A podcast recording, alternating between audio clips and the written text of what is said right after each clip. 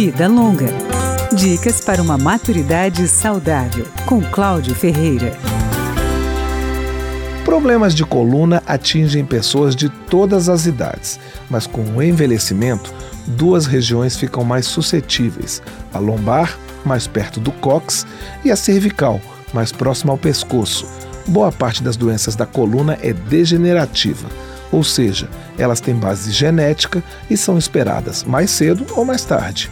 Segundo o neurocirurgião Alexandre Elias, exames de imagem podem mostrar alterações, mas alguns pacientes são assintomáticos e há soluções mesmo para os pacientes que apresentam sintomas. Os pacientes sintomáticos, com os tratamentos normalmente clínicos, a qualidade de vida ela continua muito boa, porque você consegue reverter o quadro de dor. Os pacientes que não, o quadro do dor não é revertido, esse sim tem indicação de tratamento cirúrgico. A hernia de disco, por exemplo, aparece mais em pessoas na faixa etária de 30 a 50 anos.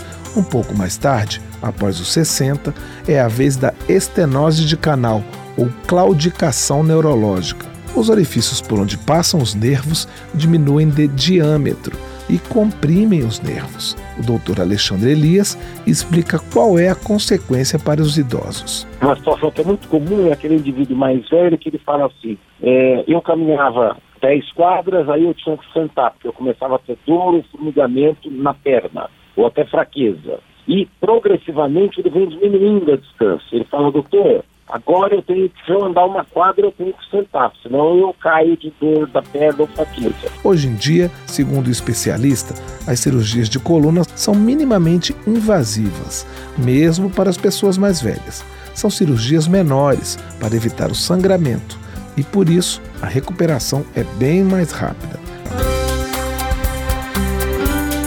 Vida Longa, com Cláudio Ferreira.